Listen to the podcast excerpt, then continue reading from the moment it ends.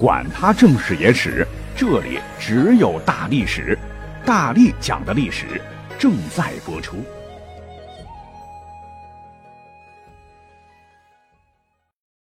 你们好，我是大力丸。今天我看了一篇文章，哈，感触很深。这个打老虎、拍苍蝇，媒体呢竟然还有心做了汇总，哈，总结出了贪官们各式各样的藏钱方式，有藏在鱼肚中的。有藏粪坑中的，有藏米缸煤气罐的，有藏枕头的，有藏仓库的，还有藏垃圾桶的，有藏女厕所排气扇，还有皮夹带层的等等。总结就是，没有他们做不到，只有你我想不到。其实，在古代史上，历朝历代都有清官，也都有贪官。古代贪官跟现代贪官一样，贪财好色是他们的标志，靠手中的权力贪污受贿，横征暴敛，大发横财。攫取巨额财富，恣意挥霍，甚至有的贪官在清廉之官揭不开锅的时候，却富可敌国，敢跟皇帝叫板。金银财宝啊，古董啊，字画啊，都比较常见哈。那古时候呢，有些贪官，说实话，真的比较奇葩。抄家的时候呢，那真是让人大开眼界。像是前些年有个热搜，说名下有二十多套房产的贪官曝光之后被严肃处理，大快人心。其实啊，这个房叔房姐们古已有之啊。你像是明朝的大贪官严嵩，专擅国政近二十五年之久，查办时巨额财产清单竟然多达六万多字，专门还起了个名字为“天水冰山录”，太阳一出冰山颓之意，真是意味深长。光房产清单就多达两千多字。注意哈，这还不是全部。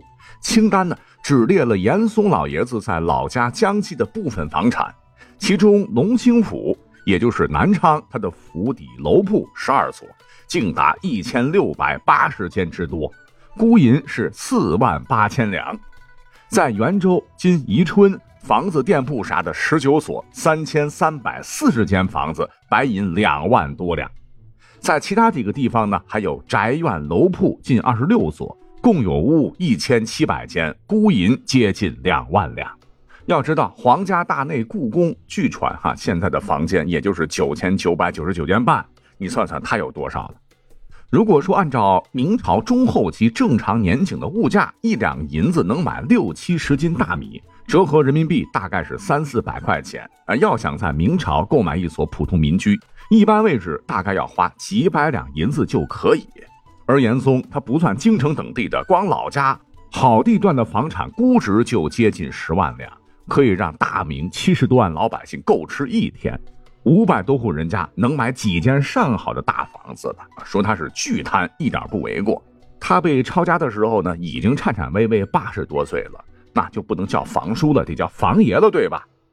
那值得一提的是，在《天水冰山录》当中还记载了这么一件史上最为奇葩、尴尬的物件，这便是一只用白银浇铸打造成的美人雕像。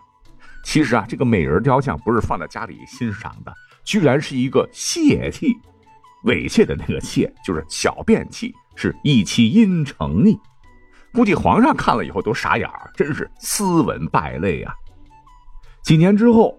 八十七岁的严嵩贫病交加死后，是既死于墓舍，既无棺木下葬，更没有前去吊唁的人，可谓人亡财散，富贵荣华终成土，落得一个可耻的落幕。那你想，大明朝啊，严嵩乃是皇帝身边的红人，权力的核心，那下面的基层官员，什么房叔、房爷，肯定也不老少啊。讲到这儿，如果你认定啊，这个恨的人牙痒痒的严嵩就是史上最牛的房爷，告诉您那可错了。严嵩呢有一位老前辈，东汉末年有一位跋扈将军，唤作梁冀，哎，那才是 number one，连皇帝他都敢杀呀。这哥们儿是个外戚，当年八岁的汉质帝登基，这个小朋友很聪慧啊，看到梁冀朝堂上很骄横，就童言无忌的只称其为跋扈将军。结果呢，传到梁冀耳朵里，呃，觉得面子折了。当日呢，就遭梁冀前行阵势，就活活毒死。史上这位跋扈将军啊，似乎对良田美宅的追求激进变态，是把持朝政十多年间，前后累计获得了十亿三万户。要知道，这就顶天了。当年刘邦呢曾赏赐开国功臣张良三万户，而被张良拒绝。这跋扈将军梁冀，你何德何能啊？竟然安然受之，却仍不满足。那贪官呢，都喜欢金银财宝啊，爱不释手。可是呢，他是无所不用其极，命手下四处打听全国谁有钱，谁最富，然后呢，找机会捏造罪名，打入大牢，借机敲诈巨额赎人费。若是遇到反抗，二话不说，直接整死。当时呢，关中有一富商叫做世孙奋，以富有而名闻京师，这个梁冀就强迫给他四匹马，向其借钱五千万。五千万贯是什么概念呢？一两金子呢，等于十两白银，等于十贯铜钱，等于一万文铜钱。五千贯换成黄金就是五百两，换成白银就是五千两。要是五千万贯，那白银多少啊？各位自个儿算，已经是天文数字了。那他钱再多，也是世孙奋一个铜板一个铜板辛苦挣回来的。他也知道这肯定是肉包子打狗，有去无回啊！呃，当时就有些不舍，只给了梁冀三千万。这下将军大怒啊，直接跑到郡县的官府去告恶状，称世孙奋的母亲本是他们家管理财务的奴婢，偷了他梁家的白珠石斛、紫金千金逃走了。于是官府二话不说，把世孙奋兄弟关押起来，严加拷打。可怜兄弟二人就这样被活活的打死在狱中。最后一盘算，他家钱财一亿七千多万，全部都没收给了将军。可是呢，这个跋扈将军依旧是欲壑难填，又大造高堂华屋，大修亭台楼阁。与之相比啊，刚才讲的严嵩那算是个毛。梁冀的爱妻孙寿也是敛财高手，与他是相爱相杀，不惜重金呢，沿街相对，大修华宅，搞竞赛。是一街之隔，梁冀修啥他建啥，比谁更气派。史书说梁冀的府邸何止千万间，内檐柱是精雕花纹，内阁毗连蜿蜒啊，真是若皇宫般气势恢宏。屋子虽多啊，都堆满了各国珍奇以及金玉宝珠、一方珍禽呐。梁冀和他媳妇儿还广开园圃，是采土筑山、造林、造瀑布、造湖泊，私家园林是绵延千里，可跟传说中的阿房宫来媲美。梁冀夫妇平日呢就乘坐九龙辇车，通宵达旦，带着歌姬舞姬尽情的游玩。梁冀吧还有一个萌萌的爱好，平时呢还特别喜欢兔子。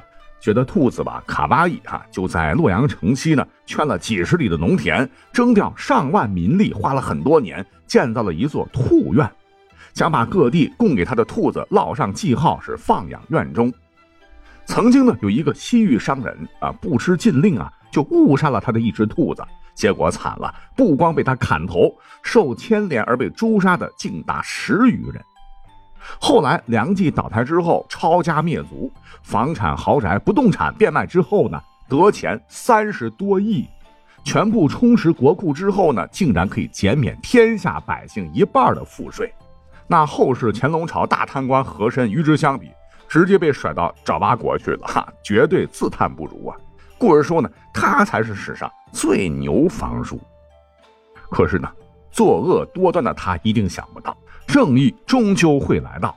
当皇帝要清算他的时候，他和其妻孙寿知道末日将近，就一起自杀了。可是呢，所有的亲属无论老少，一律斩杀示众，可以说其下场也是凄惨至极。那说完这两货，还有一位，那不得不提。前两年，《长安十二时辰》不是火了一把吗？就这个剧吧，当时的《中国纪检监察报》曾刊文：莫将心思用错地方。就借里边的元载的故事点评，说剧中啊元载是一个利益至上者，更是一个权力迷恋者，为贪权求生，从不放过任何一个机会，甚至为了觅得良人，他是掐着手指头算着未婚配的朝臣之女，哪怕被休了的也行。为此呢，还自导自演了一场英雄救美的戏码，费尽心机走上了一条攀附钻营的求官之路。实际上，历史上的元载也是这么个货色，是靠着谄媚，在唐太宗年间当了十五年宰相，从草根出身，他是一路爬到宰相的位置。按道理说，那应该是个励志人物，但他呢却尸位素餐，专营私产，大兴土木，扎扎实实做了个大贪官。但他呢，也堪称史上最奇葩的贪官。这金银珠宝堆积成山，大肆侵占土地，修建了大宁、安仁、长寿三处园林大宅，雇佣婢女一百多名，也就不多说了。再比也比不过跋扈将军。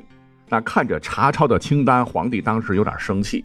但毕竟啊，这个元载帮他扳倒过宦官有功，也就准备放他一马。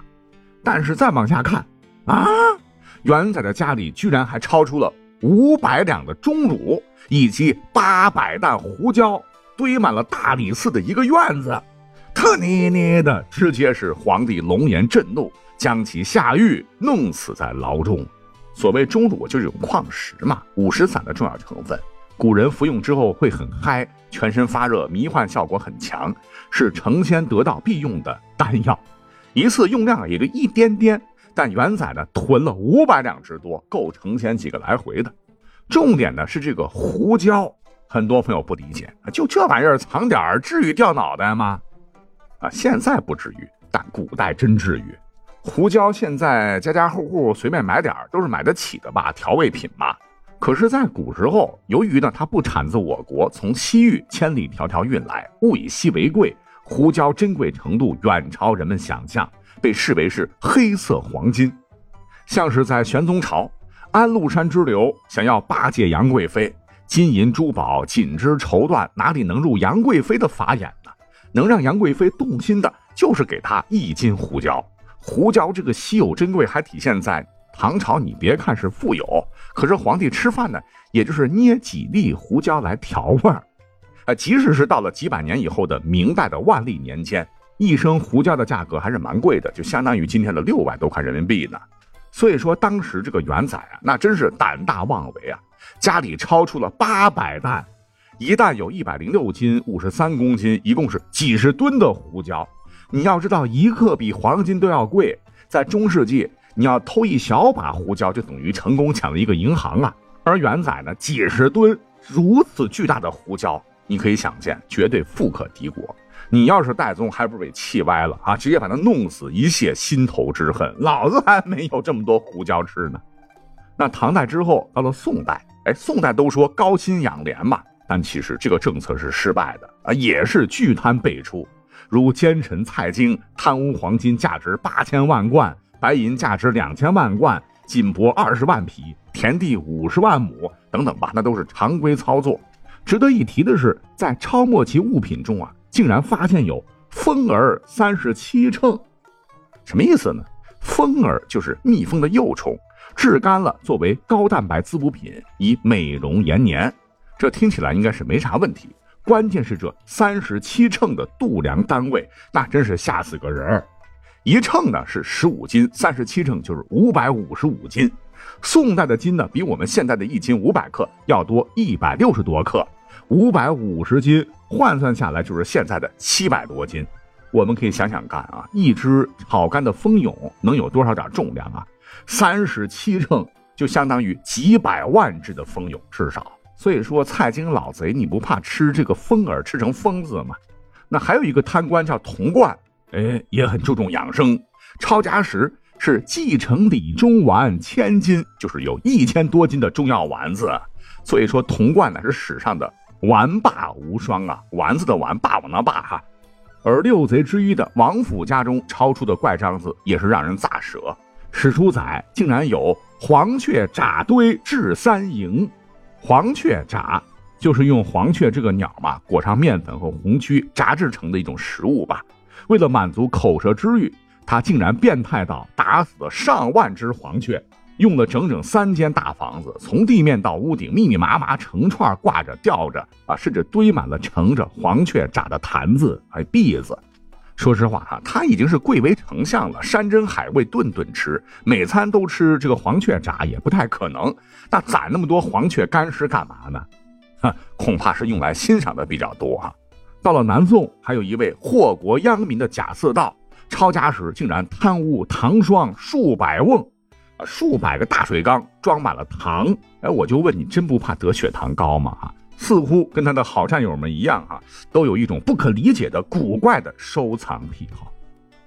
那宋朝高薪养廉是越养越腐败，到了明朝，开国皇帝朱元璋直接工资开的低低的，酷刑多多的，看你们敢贪污否？结果呢，刘瑾、严嵩、魏忠贤之流层出不穷啊，扒皮抽筋压根儿不管用。